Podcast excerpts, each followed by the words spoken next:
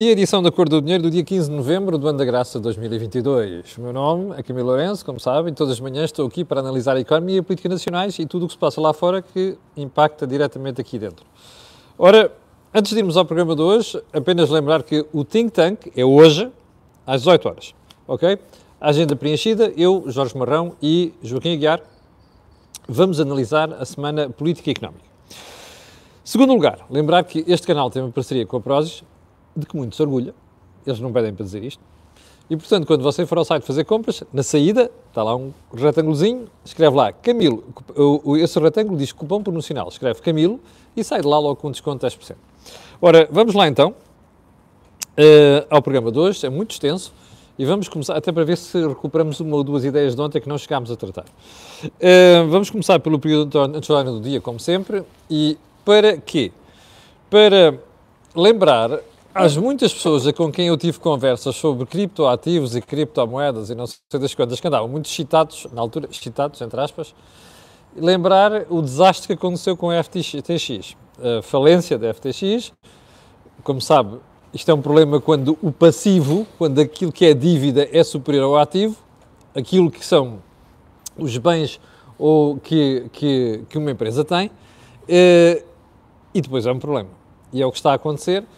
A CMVM diz que está atenta. Hum, bom, isto só mostra uma coisa: tem de haver alguma regulação destas coisas. Não é? As autoridades descuidaram-se, a economia e a sociedade andam mais depressa que as leis. Também não é preciso sobre-regulamentar, mas há muita coisa que precisa de regulamentação. Esta é uma delas, senão nós caímos na selva que estamos a ver neste momento. E há muita gente que vai sair com os dedinhos bem queimados com esta história toda. Ponto seguinte. Vamos voltar a um tema de ontem, porque eu não esgotei a análise da Fundação Francisco Manuel dos Santos. Um, aliás, nem era preciso aquela análise para perceber certas coisas. Um dos pontos que prejudica os reguladores tem a ver com os orçamentos, não é? Se houver alguma forma de interferência do poder político nos orçamentos das, dos reguladores, isto é um problema, porque os governos tendem a fazer aquilo que querem. Eu vou-lhe dar um exemplo. Aqui há três anos, ainda era Ministro das Finanças, o Mário Centeno, um, em três anos, dois anos e pouco, e um, a CMVM queixava-se que tinha lá uma parte da sua verba que não podia mexer porque o Ministério das Finanças não dava autorização. Ora, isto é um dos pontos referidos no relatório. E, portanto, é importante isto, e passa-se mesmo, ou coisas parecidas com a autoridade da concorrência, está aí uma bandeira que eu não sei onde é que é. Peço desculpa, não consigo dar os os bons dias ao país em causa porque não sei onde é que é a bandeira. Um, mas dizia eu, um, assim é difícil. Portanto, em relação àquilo que nós falámos ontem da falta de independência, e já vamos voltar a isso hoje, porque a ERS não gostou nada das conclusões do relatório e daquilo que foi divulgado pela imprensa, mas este é um dos problemas que nós temos pela frente. Os reguladores têm de ter as mãos livres, não é para fazerem disparates, é para serem independentes, não é? Porque quanto mais nós abrimos a economia, eu recordo isto, temos de ter reguladores fortes, senão os operadores económicos, pelo seu interesse egoísta, acabam por dar cabo daquilo que é a posição que já de si é fraca do consumidor ou do cidadão em geral. Ponto seguinte, hum, as manifes do clima estão a ficar patéticas. Eu não tinha sabido disto. Houve aí vários fenómenos nos últimos dias declarações, vi algumas patetices autênticas da malta a falar para a televisão, mas uh, havia alguém dizer também que não estava a andar preocupado por não ter formação, porque se acabar o planeta, porque é que serve a formação? Bom dia para a Suíça. Eu vou-lhe passar o, aquilo que eu não sabia, que um amigo meu, o Carlos Caroço, também eh, aqui, uh, meu amigo e espectador do canal Acordo do Dinheiro, me mostrou ontem ao almoço. Ouça bem, um dos ativistas a falarem num canal de televisão, salvo erro, na SIC Notícias, com a Pivô. Olha, olha, ouça a pergunta da Pivô e as declarações do, do, do rapaz em causa. O nosso problema é o que ele faz enquanto ministro, é o seu plano de resiliência uh, que inclui fósseis por todo o lado, quando nós sabemos que os fósseis têm que acabar até 2030 se nós queremos sobreviver, se queremos ter um planeta onde viver. E é também... aí onde é que acha que, que devia haver mudanças? O que é que está errado nesse plano? Por uh, exemplo? Não, não ouvi com detalhe suficiente para dizer a gente sepá. Ou seja, a pessoa está ali a botar a faladura A pessoa está ali a fazer grandes uh, commitments em relação ao clima e temos que acabar com esta coisa dos fósseis, combustíveis fósseis, era o que ele queria dizer. O, pl o, plano de resiliência não é plano de recuperação e resiliência, é o plano de resiliência. Está cheio, tem fósseis por todo o lado, tem fósseis por todo o lado. Então diga lá qual é o problema. Não sei, não vi com detalhe. Desculpa, isto é uma estupidez monumental. O que só confirma o que nós andamos aqui a dizer ontem, que é, há muita gente manipulada por partidos políticos de extrema-esquerda. Não há outra coisa a forma de dizer isto. Aliás, vá ver os manifestos a ser assinados de EUA Costa nos últimos dias, que é para ver onde é que está a cabecinha de algumas pessoas que andam a assinar aquelas coisas, não é? Uh, com algum destaque para certas figuras conhecidas da sociedade portuguesa. Desculpem, isto não faz sentido nenhum.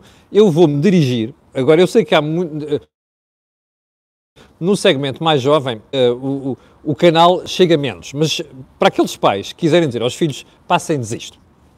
Ó meus meninos, se nós terminássemos com o petróleo e o gás já, sem uma transição, vocês passavam fome. Estão a perceber ou não? Convinha, quando vêm fazer manifes, utilizando este inconformismo natural, desejável, saudável da juventude, porque nos ajuda a mudar as sociedades, pensem e estudem, que é para não fazer estas figuras. Eu tenho a certeza absoluta que este rapaz que foi à televisão não leu uma linha do plano de recuperação e resiliência. E não estudou a matéria. Aquilo é, olha, Maria vai com as outras. Ou então, Maria vai com as outras, instrumentalizados pelos partidos de extrema-esquerda, ou pelas forças de extrema-esquerda. Isto é um disparate. Já ontem disse aqui, e volto a repetir, isto é um disparate. Não deixem a malta fazer estas figuras. Bom, ponto seguinte. O gasóleo caiu ontem 6,5 cêntimos. Pá, não vejo aberturas de telejornais com isto. E malta indignada porque o gasóleo baixou 6,5 cêntimos. Capixa. Eu não recebo um cêntimo da Galp, nem de qualquer distribuidor, ok? Fica claro. Um, eu ia pegar no Cristiano porque alguém me pediu para fazer uma análise aqui de como é que se gera carreira. Não é bem o objeto do programa, mas uh, eu vou deixar isto lá para o final da semana. Mas vou dizer já uma coisa.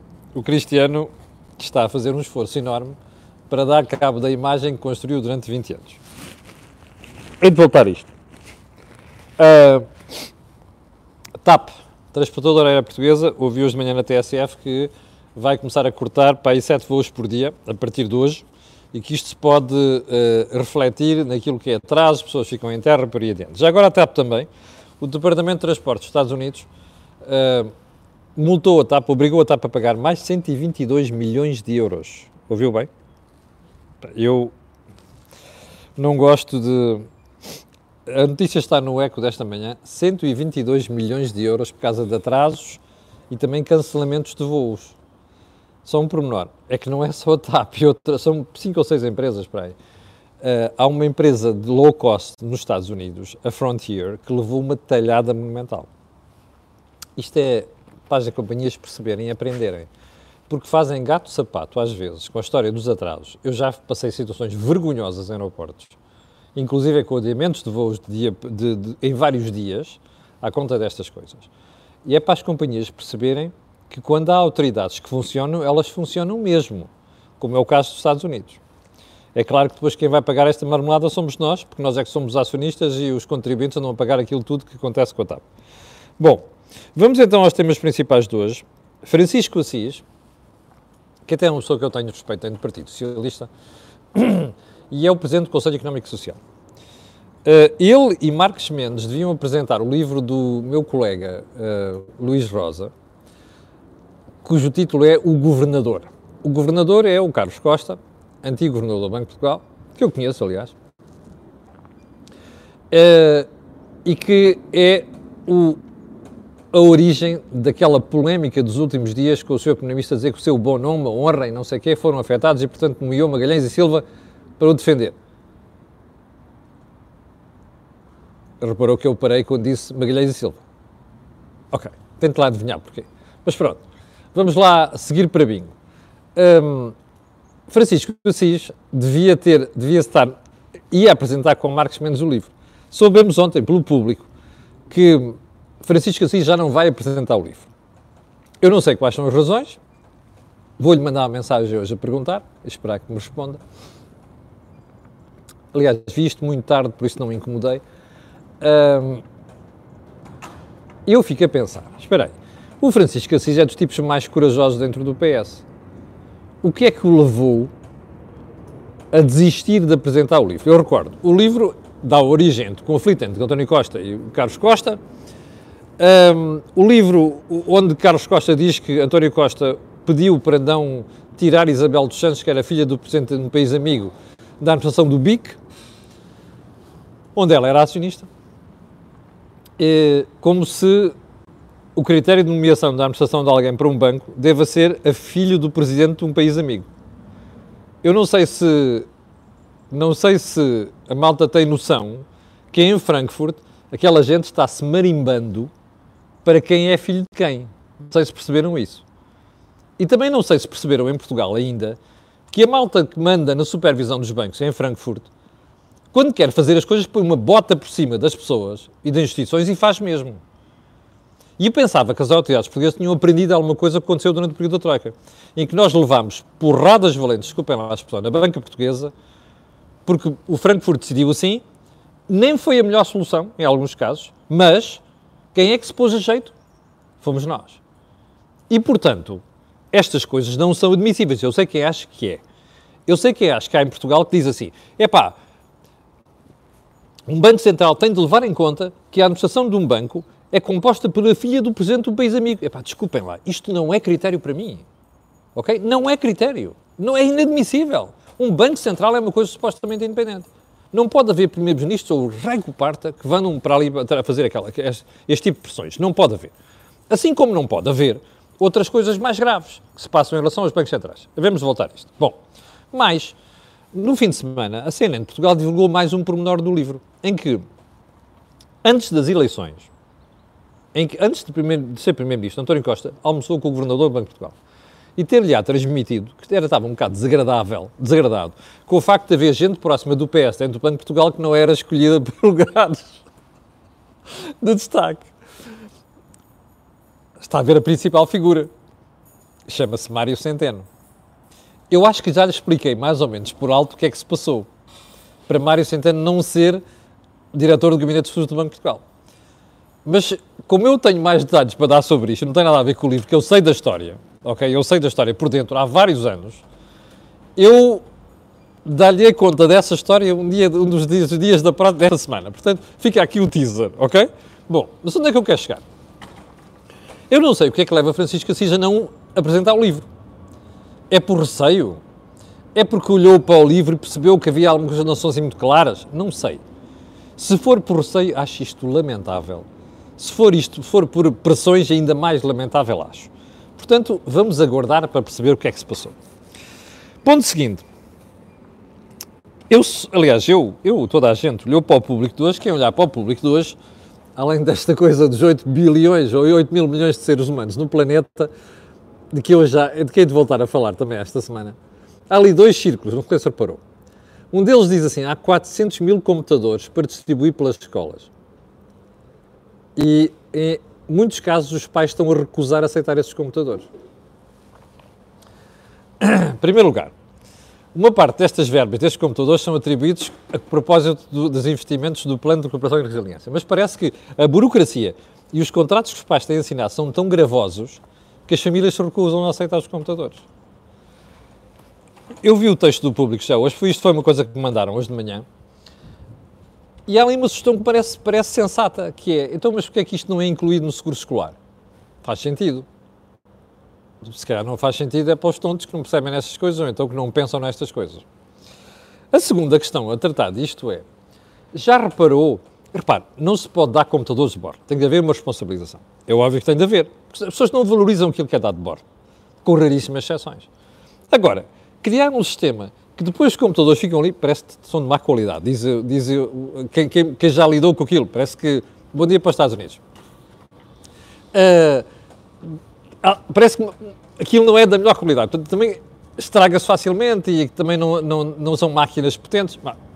É o que é. Agora, convém arranjar uns temas expedito para fazer que isto chegue aos alunos, que continua a haver muitos alunos e até professores sem computador. O segundo destaque da capa do público, que eu quero registrar aqui, é outra vez a Câmara de Caminha.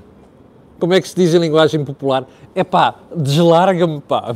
Parece que a Câmara de, Câmara de Caminha não desiste de fazer notícia. Pelas más razões.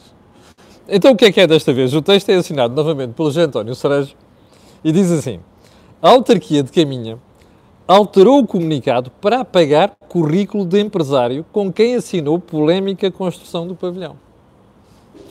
Ou seja, parece que o site tinha lá uma, uma, uma descrição daquilo que era o currículo do empresário que estava que era falsa.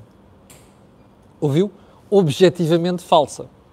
O público falou com o, o, atual Presidente da Câmara de Caminha e parece que ele ficou muito chateado e negou que tivesse, tivesse mexido naquilo. Quando o jornal mostrou as provas, ele aceitou que, ah, esse não, afinal reconheceu que mexeram naquilo, mas a culpa não é dele, a culpa é de Miguel Alves. Hello. Poupem-nos, ok? Olha, está a começar a chover, atenção, que o dia vai, vai ficar feio. Assuntos principais de hoje ainda. Atenção ao que eu lhe vou dizer agora. Está no Jornal de Negócios de hoje, Portugal, e não é, o estudo não é dos negócios, o estudo é da Comissão Europeia. Portugal é dos países da União mais expostos à privatização material e social. E pode ser até mais grave do que os outros países da União. Quem diz é a Comissão Europeia. Eu, sinceramente, acho que o Passo Escolho devia ter cuidado com isto. Desculpa? Ai, não é o Passo Escolho. Ai, desculpa. Ah! Eu pensei que estava em 2014. Desculpa, não, é, afinal isto é atual.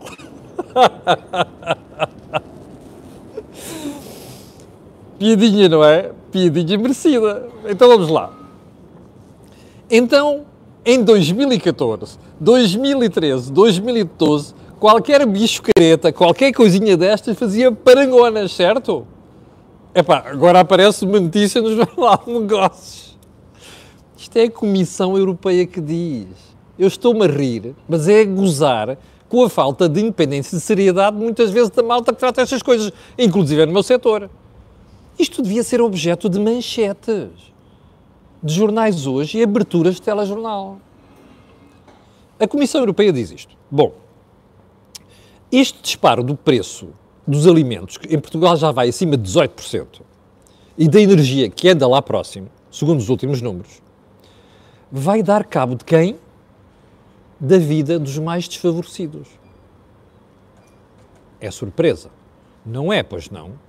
Anda um canal a dizer isto, um programa a dizer isto desde pelo menos março deste ano, aqui e na CMTV. É, não é? Então, repare, porquê é que isto acontece? Porque as famílias mais favorecidas são aquelas que vão levar a maior ripada, porque, porquê? Porque são as que gastam mais em alimentação e energia mais. Nos países pobres, se você for ver a estrutura de consumo do INE, que o INE tem, nomeadamente formação de preços, e aquilo que outros, tem outros países é completamente diferente. Em alguns casos é radicalmente diferente. Tem a ver com o, o grau de desenvolvimento das sociedades, com os orçamentos das famílias. Em Portugal, os últimos números do INE sobre isto, está no Jornal de Negócios também. E eu lembro disto, eu lembro de ter visto este, visto este estudo. Pá, em 2015 ou 2016, o INE, foi, os dados do INE apontavam para cerca de 40% dos alimentos portugueses, ou melhor, destas famílias, vão para estes dois itens: alimentação e energia. Ora, são as que levam a ripada maior. Você já percebeu porque é que é a minha crítica é violenta ao facto de o governo ter dado 120 euros, 125 euros a todos os cidadãos? Não faz sentido. Esses 125 euros deviam estar guardados para estas pessoas, para estes grupos societários. Percebe? Porque, como diz muito bem a Comissão Europeia, isto vai colocar pessoas em situação de privação material e social muito acima daquilo que se passa noutros países da União. Portanto, uh, moral da história. Não foi nos tempos de Passos de Coelho, é agora. Façam o favor de dar estas notícias com destaque como se davam na altura, ok? Porque há gente já a viver muito mal e há gente que ainda vai viver pior nos próximos meses. Até porque as previsões da Comissão Europeia, como faremos, falaremos mais adiante, são muito pessimistas neste aspecto. Bem, hum, já agora outro aviso para Passo Escolho. Hum, os salários reais este ano vão cair acima de 1,3%. Ah, também não é de Passo Escolho. É para António Costa. Ouviu bem? Os salários reais vão cair mais, ou melhor, é a segunda maior queda desde o tempo da Troika. Hum? E não houve aqui corte nenhum de, de miral de salários, nem houve troicas aqui. Ok? Também vale a pena realçar este aspecto. É para, só, para só, ver, só para você ver às vezes a tendência, o, ar, o, o caráter tendencioso com que se fazem certas notícias, como se faz jornalismo. Bom, hum, vamos então ao assunto da, dos reguladores. A ERS ficou muito incomodada com o estudo da Fundação, divulgado ontem, em quase todos os jornais, e também com algumas das conclusões. E a ERS veio dizer que, bom, primeiro, um, é um órgão independente, segundo, não faz fretes, uh, e terceiro, que as nomeações não têm nada a ver com aquilo que é a produção e a atuação da ERS. Bom, é assim. Os reguladores têm de ter independência. Como está a ver no caso de Portugal, Banco de Portugal, quando se nomeia pessoas do governo para lá, é que isto não é como outros países da Europa onde a opinião pública é tão chata que depois as pessoas mudam de instituição e vestem o hábito da instituição. Conhece o ditado popular? O hábito faz o monge. Isso não é verdade para todos. Ok? Em alguns países, o hábito faz o monge. Em Portugal não faz. E se nós formos olhar para uma série de decisões da ERS nos últimos meses, particularmente nos últimos meses, embora não apareça ali o caráter claro de frete, há ali uma tentativa de agradar a gregos e a troianos. E há uma tentativa de ver se consegue tomar uma decisão que, ao mesmo tempo, pareça que o organismo é independente, mas, por outro lado, que não está a fazer favores ao governo. Eu não gosto disto. Quando nós temos reguladores e supervisores, eles têm de ser e parecer independentes. Portanto, eu registro a declaração de defesa da honra da ERS, mas não mudo de opinião. E há dois conselhos nesta área. Primeiro, se calhar convinha que os governos deixassem nomear para ali pessoas que saem do gabinete dos ministros. Porque eu não acredito que quem sai de um gabinete do ministro, nomeadamente da área da energia, depois faça outra figura lá. Não, não acredito. Nós estamos em Portugal e as pessoas não são independentes. Têm medo de tudo e mais alguma coisa. Aliás, este pormenor do que eu assisto sobre o livro é uma coisa que me preocupa, sobre maneira. Bom, e eu sei o que é isto, sei que já me custou na minha vida ser independente. Minha vida profissional.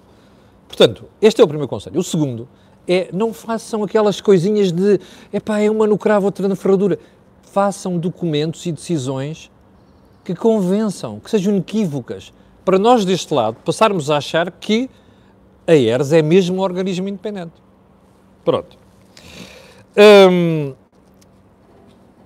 eu tenho aqui uma coisa ainda sobre a Comissão Europeia, mas lá está, ontem não tivemos tempo para falar disto e este, hoje também por este andar vamos pelo mesmo caminho. Mas eu hei de voltar a isto amanhã, porque é o assunto que vai ser, vai ser um assunto importante esta semana. E já agora aproveito para dizer que na edição da noite de hoje, na CMTV, pelas 20 e 14, eu vou analisar isto, as conclusões da Comissão Europeia, nomeadamente para Portugal, que é, eles cortam a previsão de crescimento para quase metade, e vamos analisar qual é o impacto disto na economia. Está prometido hoje à noite. E eu não quero terminar o, o programa de hoje sem uma frase da semana que diz isto. PCP não está parado no tempo. Renovamos-nos todos os dias. Quem é que diz isto? Paulo Raimundo, novo secretário-geral do Partido Comunista Português. Eu acho que o Paulo Raimundo devia pensar duas vezes antes destas coisas. Porque se o partido se renova todos os dias, está reduzido àquela expressão no Parlamento, eu vou ali e já venho. E com isto termina o programa de hoje. 6.400 pessoas em direto. Quero agradecer a estas pessoas e quero pedir a estas pessoas aquilo que peço sempre. Olha, aqui em cima escrevam subscrever, coloquem um, coloquem um gosto e vão à campainha, se faz favor. E divulguem nas redes sociais. Não é preciso dizer porquê, pois não. Aquilo que houve aqui não vê mais lado nenhum. Obrigado. Até às 18 horas com o Think Tank e mi, mabo, até amanhã às 8 da manhã. Com licença.